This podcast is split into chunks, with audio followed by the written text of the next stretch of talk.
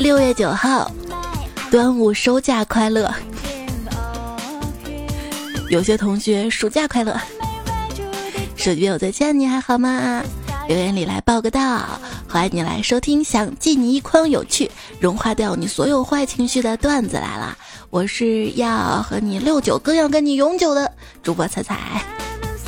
你知道吗？食物有很多相克的现象，就比如说粽子不能跟什么食物一起吃呢？不能跟芋头一起吃，为什么呢？你没听说过吗？纵欲伤身。可是不跟你纵欲伤心呀，爸，端午节我不想回家了，烧几个粽子给我吧。行，你要哪种啊？都行，能解馋就行。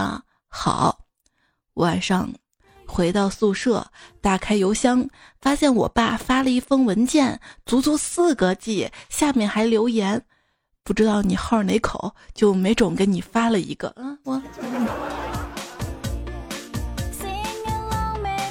号那种上面甜口、下面咸口的。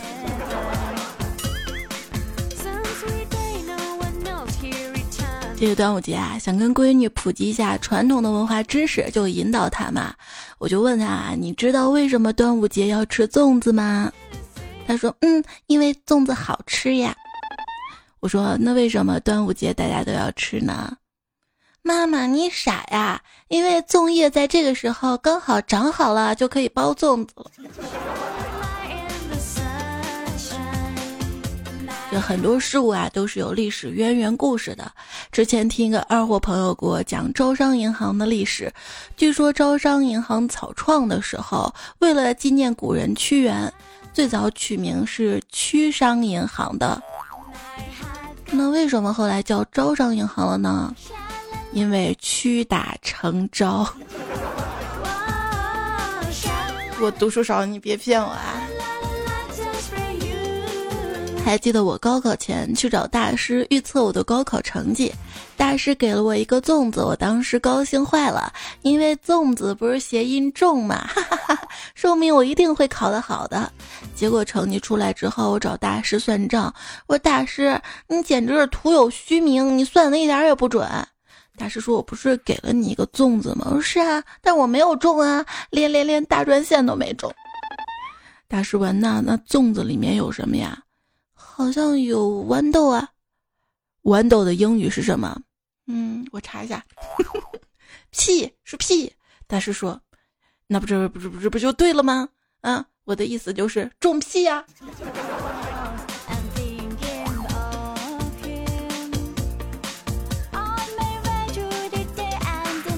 我这有一个高考妈妈，心特别大。闺女，端午节放假吗？妈，我端午节高考啊。这两天关于高考的沙雕新闻也特别的多啊。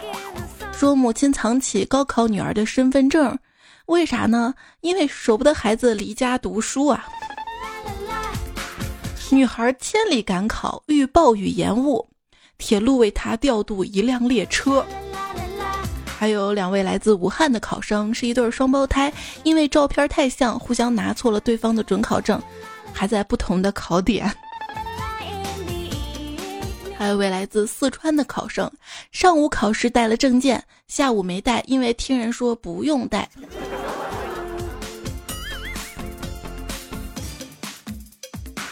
还有位黑龙江的考生，八点半从家吃完饭。因为没有代表，看到考点门口没有其他考生，以为没有到时间啊，一直在考场外等候。九点四十五分才反应过来，因为错过时间，最终没法进场考试。嗯，八点半从家过来，加上走路时间，不正好考试了吗？这是不想考试，找了个理由。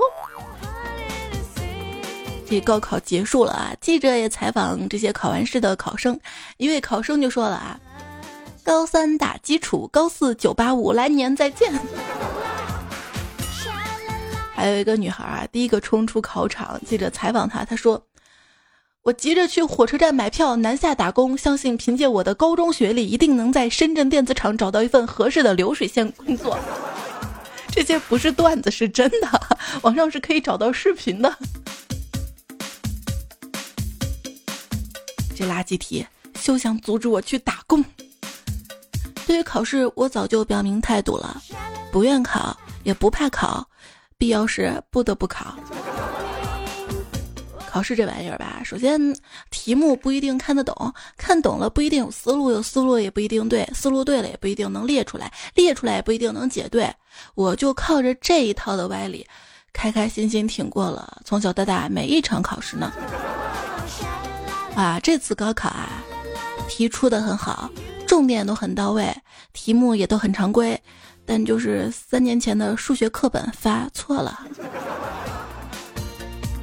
这次考试啊，虽然语文没有考到离骚，但是数学考的足以让我去见屈原。明年全国一卷数学要是简单的话，请记住，那是一九届拿命换来的。今年数学考维纳斯的身高，那明年会不会考蒙娜丽莎微笑时嘴角上扬的弧度？提前搜好。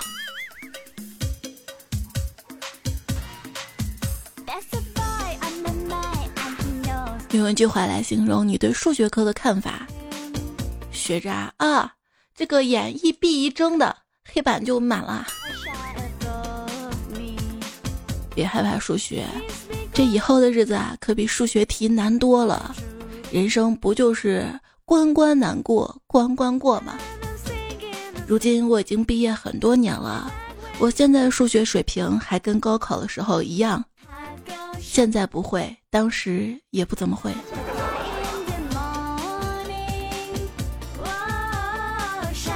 有人说人生两大喜事儿，这是喜事儿吗？高考遇葛军，大四翟天临。可是又有人说，网传葛军出题的消息是假的，今年全国一卷数学不是他出的，具体谁出的我也不知道，我也不敢问啊。问题是这么难的卷子谁敢实名？就问谁敢实名？李华，李华敢实名？就说今年李华特别的忙，全国一卷去伦敦美术馆当志愿者，二卷去参加排球赛，三卷参加音乐节。德智体美劳全面发展的李华同学，已经是一个三好生了，他为什么考不上大学？今年怎么没有人吐槽高考作文呢？又红又专的，没人敢。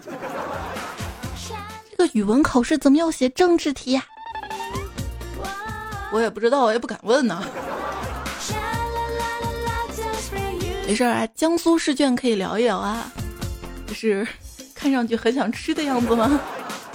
水加水还是水，盐加盐还是盐，说明两个同质化的东西在一起不会改变对方。比如说零跟零在一起还是零，不会让对方变成一。但是，一跟一在一起就二了呀，一加一等于二。全国三卷的作文题目，老师说：“你们再看看书，我再看看你们。”这不是我们一五年的段子来了节目就播过的一个段子吗？老师说：“你们再看看书，我再看看你们。”学生说：“已经看恶心了。”老师说：“我也是。”哎呀，我给你说，我当年上学，我们的班主任老师，我估计全天下的班主任老师都是世界上最有效的消音器吧？只需要一站，往那儿一站，班级瞬间就安静了。马上奏效，包你满意。你知道我最早是怎么学会“鸦雀无声”这个成语的吗？我们老师 站在讲台上，然后班上就安静的鸦雀无声。还记得当时快高考的时候吗？我们班主任老师每天都坐在教室最后一排监督我们上课。有一天他在后面听课，听着听着睡着了。一位同学怕他冷，给他披了一件校服。谁知道校长路过了，推开窗户，就看到班主任趴在那儿睡觉啊。他以为是个学生啊，就一个哐当脑壳摔下去，然后说：“快高考了啊，你还敢上课睡觉呀？”我。我到底做错了什么？作为一个老师，呃，这个这个也不能懈怠。老师真的很奇怪，一边教育我们做好事不留名，一边又经常问这是谁干的好事啊？校服披我身上。我昨天晚上睡不着，发了一条朋友圈，哎，又失眠了。结果今天上午看到高中老师给我留言，他说：“出来混，迟早要还的。高中时你差点没睡傻了，你。”你高考那年，老师对你说了什么鼓励的话呢？老师跟我说：“重在参与，就是我重我参与，对吧？”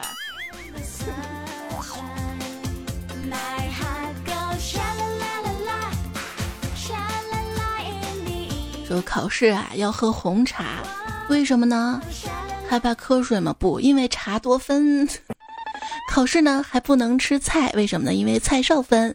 要吃贝类，因为贝多酚。要穿蓝格子衫，因为格兰芬多。据悉，灭霸特别的后悔，后悔没有接受建议来中国养老。他说：“早知道来中国了啊！我的我的我的这个紫色屁股，谁知道在中国这么受欢迎啊！我要来中国了，肯定是。”不会被加害，自定可以安享晚年。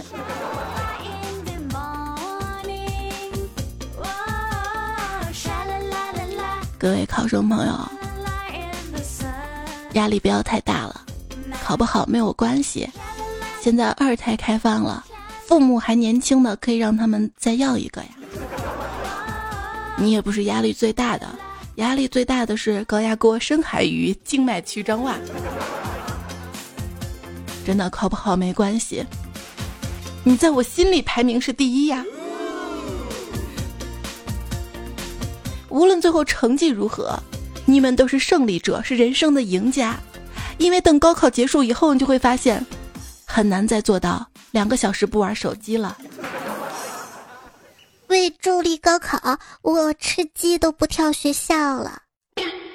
乔峰在杏林里威风凛凛，突然徐长老现身，指出乔峰身份证跟户口本上的民族都是契丹。乔峰百口莫辩。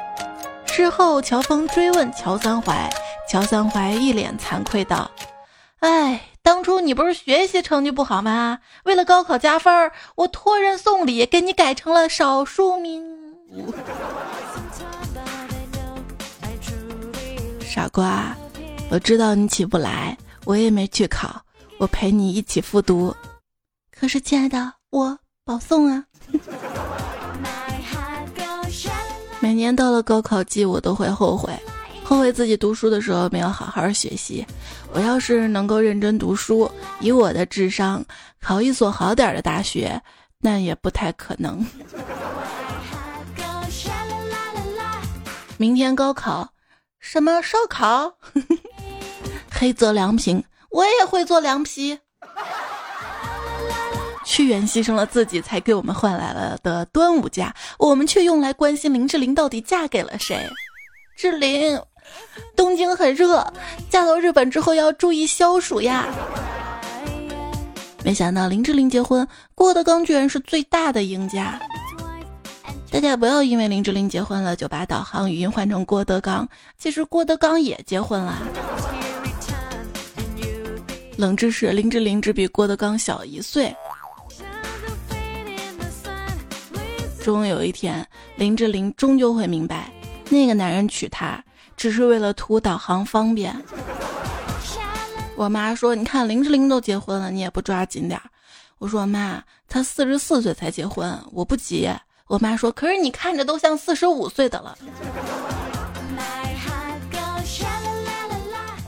还记得这个林志玲曾经啊对黄渤说过，自己不在乎颜值。我还以为林志玲跟黄渤，你呢？找对象在不在乎对方的颜值啊？我不知道你对于另一半的颜值的在乎程度，但是至少我知道你不太在乎一个音频节目主播的颜值。说刚开始喜欢一个人啊，说实话，确实是冲着对方外在去的。但日子一天一天过，能让这份喜欢持久存在，还是需要那个人对自己的外在条件努力保持啊。哎，哎，你们不觉得曼这个字儿特别有女人味儿吗？比如说，曼玉、曼玲、曼丽，感觉慢字儿自带妩媚女人的感觉，特别有味道。神回复：奥特曼。那人家慢是在前面啊，曼特。什么馒头？女朋友说看到别人撩妹，我也试了一下，现在躺在医院，不过护士小姐很好看。然后我又试了一下，现在在警察局，警花也挺美丽。我想大概是前两次我不够真诚，我再试了一次。好了，不说了，要剃光头了，进监狱了。发现狱警也挺好看的，我鼓起勇气，找回了前所未有的勇气，又试了一次。现在已经到成功的最后，我一听到枪上膛的声音，后来我绝望的看着行刑法官的脸，开枪打我吧，我还能撩。奈何桥，我端详着眼前的孟婆，觉得孟婆也不错，我打算最后再试一次。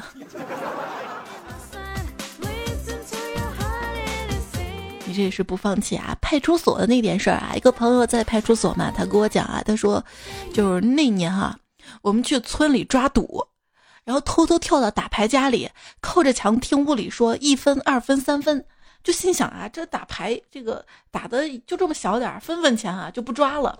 结果正扭头打算走呢，听到了半亩。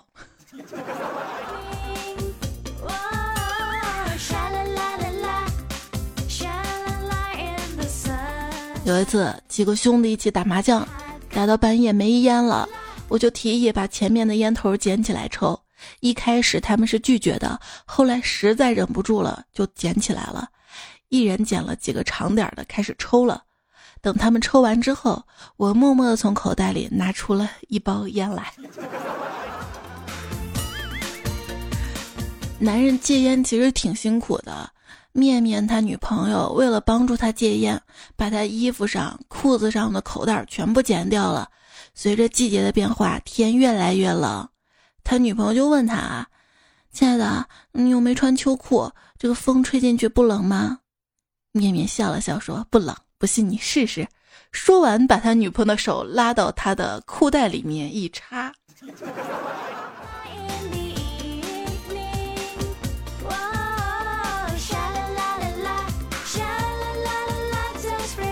父亲爬上了女儿的床，就在这时，女儿突然醒来了。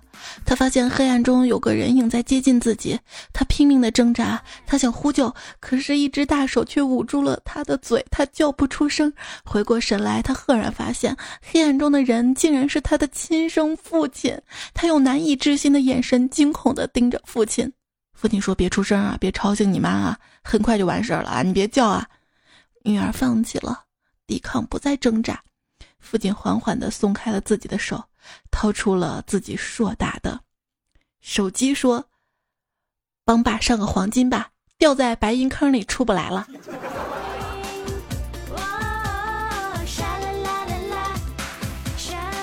不想跟我打游戏就算了，什么召唤师峡谷在拆迁这样的话都说得出来。不想跟我打游戏就算了，连 QQ 飞车没油了这种话你也说得出来。不想跟我打游戏就算了，什么刺激战场太阳太大，烫烫手这种话你也说得出来。是你的手机烫手吧？不想给我打辅助就算了，连蔡文姬的婴儿车需要撵撵这种话你也说得出来。不想跟我聊天也就算了，什么要去给你的 QQ 农场的狗送饭这种话你也说得出来。不想跟我斗地主就算了，什么地主回家收麦子这种话也说得出来。不想跟我过端午就算了，什么你是健康老师这种话也说得出来。不想跟我逛街就算了，什么你是吸血鬼，见到太阳就会死掉这种话也说得出来。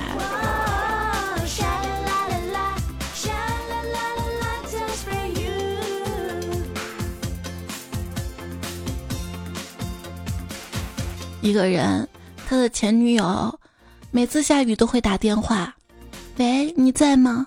雷这么大，我怕。”他就问啊：“你怕啥呀？到底怕啥呀？”“我怕雷劈不中你呀。”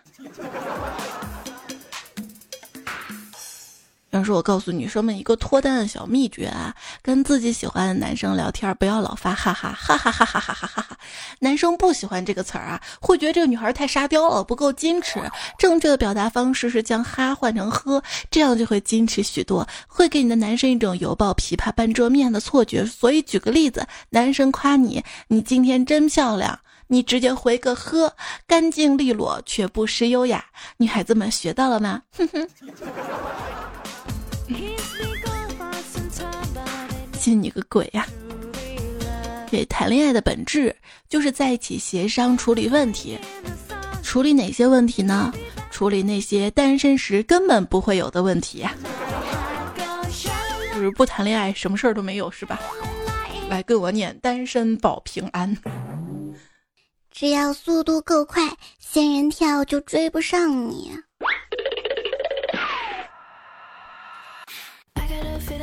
依然收听到节目的是段子来了，我是主播彩彩，非常的感谢这个节目有你在聆听，你也要感谢分享这个节目，分享快乐给你的沙雕好友啊。也希望更多朋友可以加入到我们段友大家庭当中。我的微信公众号彩彩，喜马拉雅 ID 彩彩，微博一零五三彩彩。平时啊，为了找热点啊，找段子，我会刷微博嘛。日常花了半个小时刷完一个小时没刷的微博，然后要用十五分钟刷这半个小时的新微博。后来想想，这不就是数学题里的灌水放水题吗？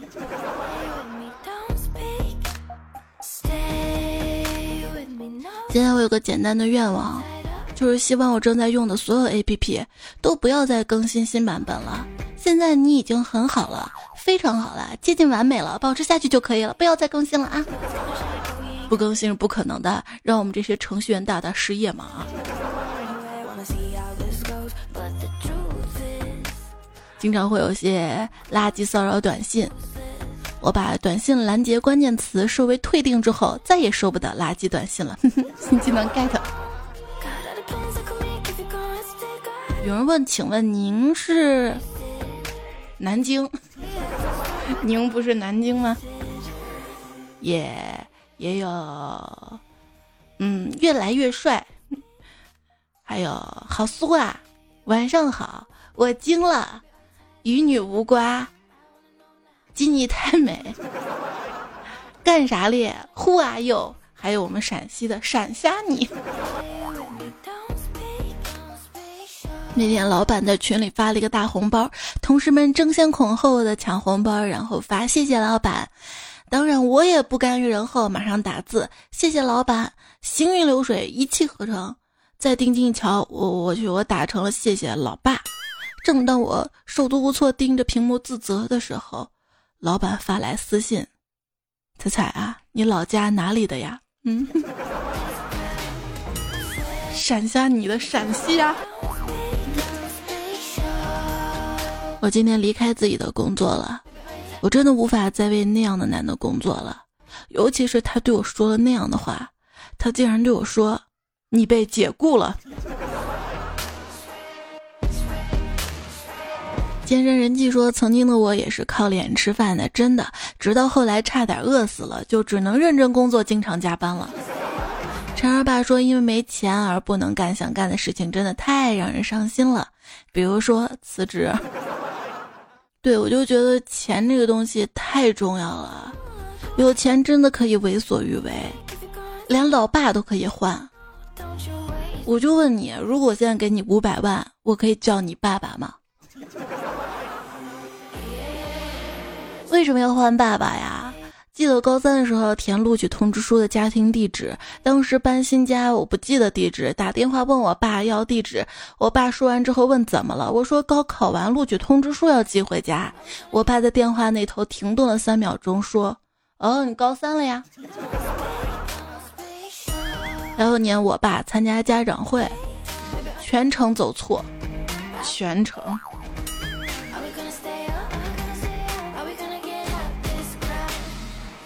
还有朋友说我高考那年，老爸老妈一直对高考这事儿只字不提。我觉得可能是怕给我压力。直到有一天高考前两天，我爸严肃跟我说：“明年这个时候你也要高考了啊，不要焦虑啊，现在要加倍努力了，知道吧？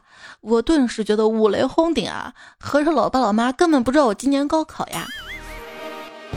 要不跟我一样去户口本上检查一下，到底有没有我们的名字？就高考前进考场的时候，别人家长都在叮嘱自己的孩子好好考啊，好好审题，好好检查呀。只有我妈说能提前半个小时交卷吗？要不赶上晚高峰太堵了。和冉冉说，我高考第一天是我爸拿自行车载我去的，坐后座上的我一边心里默默背东西，一边手不自主的摸着车锁往下按，结果我爸跟我一瘸一拐的来到了考场。平时我爸很严厉的，没想到那天我爸还安慰我，没事儿，安心考试去吧。结果等我高考结束那天，他还是把我狠狠的揍了一顿呢。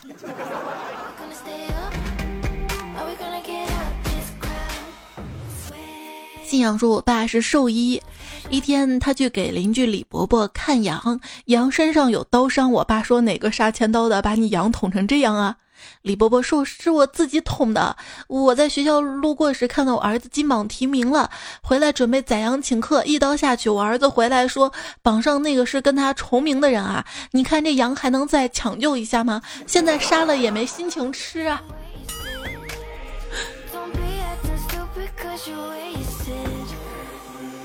怕是以后也没机会吃了吧，所以要抢救。如果以后还有机会吃的话，那现在把羊卖了换成钱，然后之后再买，对不对？但是怕是以后没机会了。朱哥说，班里一个女孩每天给个男孩两个苹果，还洗得干干净净的。想了半天，怎么处理会影响两个人的备考情绪啊？哎呀，还是牺牲我这个老师吧。以后送一次我就拿一次，全吃了。为了孩子们高考，我也是操碎了心呢。徐伟光说：“当年高考前向上帝要了三炷香，保佑我好运，特别是选择题，保佑能抓阄抓到正确答案，特别是英语。后来真的太感谢上帝了，让我成功的避开了所有的正确答案。”顾良大叔说：“翻了好几遍，终于下定决心留个言。”一直在默默支持你。说个糗事儿吧，没参加过高考，只记得有次模拟考前去通宵了，结果第二天考试各种困啊。语文卷子十分钟写完，看了一眼作文题目，然后淡定的写下了一句“中华人民共和国万岁”，趴下睡觉。然后果断零分有没有啊？都是段子惹的祸啊！最后还被当众点名批评了。这还不算，考试时候旁边哥们儿直接睡觉，睡醒之后举手报告老师，再给我一张试卷。老师递过去之后，那哥们儿直接拿试卷擦了一下口水，口水，整个考场都惊呆了。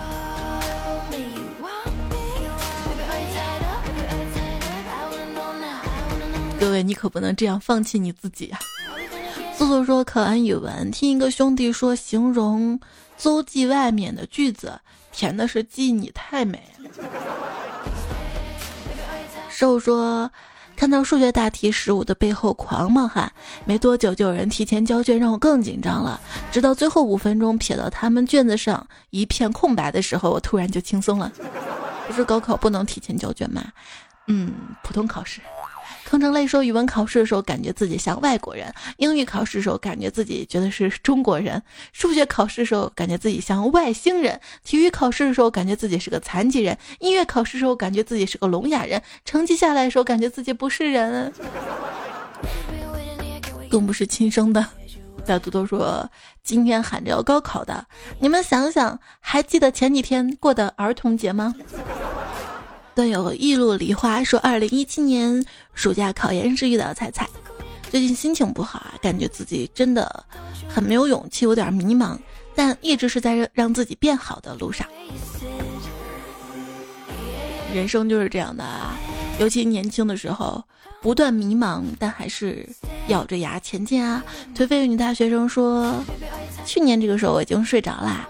去年高考心情很晚，九点多就上床睡了，喝了一杯牛奶，打开喜马拉雅听彩彩姐的。高考在六月七八，意味着录取吧，进入了梦乡。然后现在上了一所普通大学，这个不怪我吧？应该没有怪我。”没有背景，只有背影。说话说，一个傻子提出问题，十个聪明人都答不上。小明听到这儿说：“难怪我每次考试总是不及格。”嗯。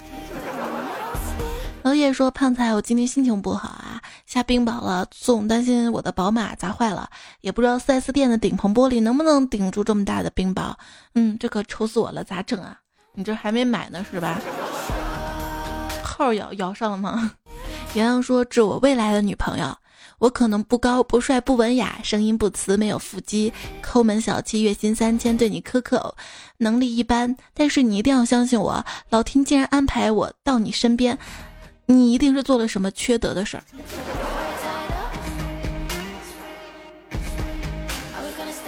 没有背景，只有背影。还说了啊，自古评论出人才，妙语佳句捏手来。若非生在新时代，定能回堂虐李白。你在说自己对吧？韩鹏说：“端午节送你个特别的粽子，请你小心翼翼地拉着他的小手，解开绕在腰间的丝带，一层层剥开外衣，迫不及待大喊一声：哇，小鲜肉粽！” 白三说：“端午节回家的感受啊，端午时节车纷纷，车外堵住车内争，借问哪车数几分？满路孜然香喷喷。你在车里你都不知道开空调吗，哥？”现在应该是返程高峰啊，不知道有没有段友堵在路上啊？给停段子来缓解好心情。山东决定说：“彩彩，你既然说我们是你的沙雕网友，既然你这么说，我就无话可说了。我想弱弱问句，你是怎么看出来的？那你开玩笑呢？我连你长得好看都能看得出来。有人说男生会喜欢沙雕的女生吗？”看到知乎上一票的回答，男生喜欢长得好看的沙雕女生。素包说：“一寸光阴一寸金，没金去哪儿买光阴？”好内涵啊！没金去哪儿买光？哥们儿带我去大保健，回去被他媳妇儿知道了。第二天去找我，我看到他被挠花的脸，笑得上气不接下气。这时，他指着我问旁边的人：“医生，他还有多久才能出院啊？”老婆打电话来：“老公，刚才你姐来了，坐了一会儿又走了。”我问：“那那你怎么不把他留下来，让他住下呢？”住哪儿啊？就租这单间，我和孩子住还太挤了呢。我气不打一处来。谁不是单间啊？当年我在上海打工的时候租的不是单间吗？你妹妹大学四年都在我那儿住了，我说什么了？嗯。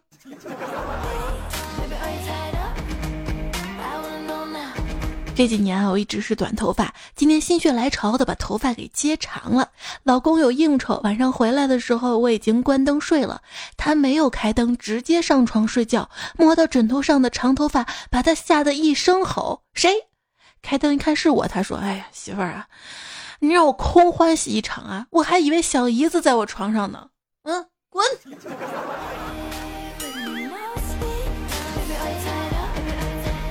小姨子想当单亲妈妈，准备花两万块做人工受精。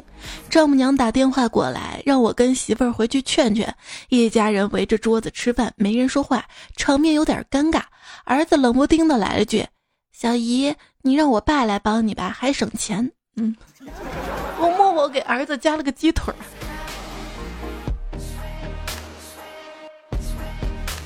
讲一个真事儿，本人学生一枚，在厂打暑假工。今天听到厂里一大叔跟一阿姨对话，大叔说：“姐，今晚放条蛇进你宿舍，你怕不怕呀？”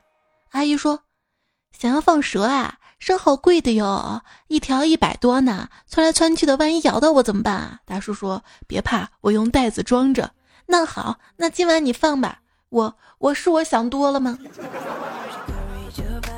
所以别想了，快睡吧，梦里什么都有。为什么大家都在熬夜，只有你在脱发呢？可能是因为别人在熬夜的时候吃夜宵补充了营养，而你没有。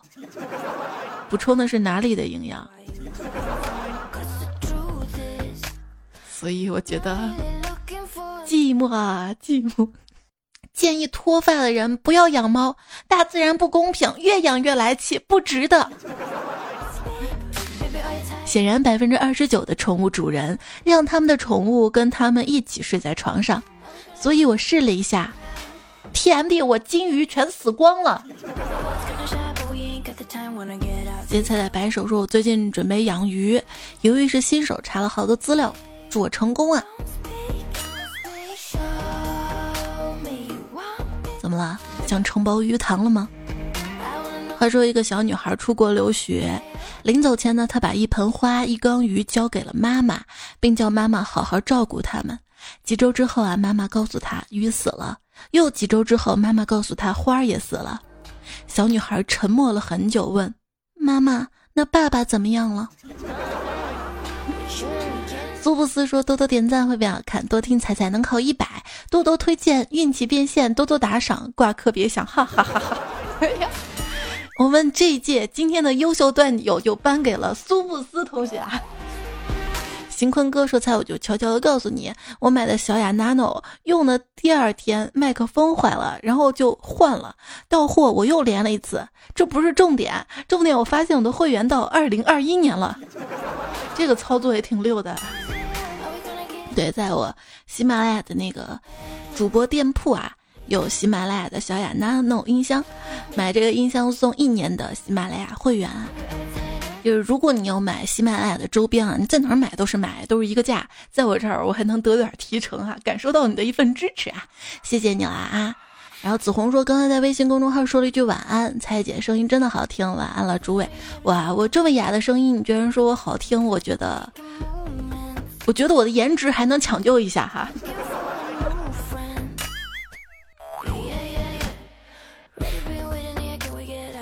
在微信公众号对话框输入“晚安”，每天晚上都有我就睡觉前想不到的一句晚安哈，想到什么就说什么啦。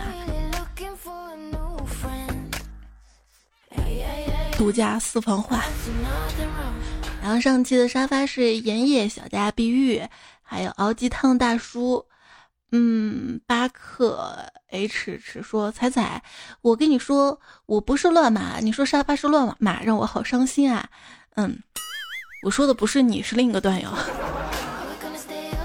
然后来看看最近几期段子的原作者跟提供段子段友啊，企鹅香香长、教授、黄兰兰、S 秀、三撇山等等，军警圣执念、千山人迹、Apple、陈瑞、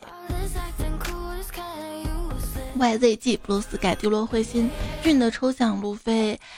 通辽兵哥打火金字上华英不是白丁我的小幸福，诈尸多年的黄飞鸿，奔走的胆固醇胶东的鱼，单身狗不为奴，有钱人终成眷属，专修中央空调制热效果差这个昵称。大家如果空调修的话，可以找他。无心不连，只能看看我们段友各行各业。撒布于天，还有古小兰，有三遍，四位扫地僧。卡布奇诺加盐不要糖，这是最近三期的作者啊！谢谢你的耐心聆听，也谢谢你耐心等待节目的更新。今天节目就这样啦，跟你说晚安啦！明天要上班的你记得上个闹钟。说晚安啦，拜拜！听到嘣的一声了吧？迷彩刚进来又出去，这孩子不知道敲门。当然，你要走在我心上的话，那也直接进来好了。祝你高考排名跟你在我心里的排名一样。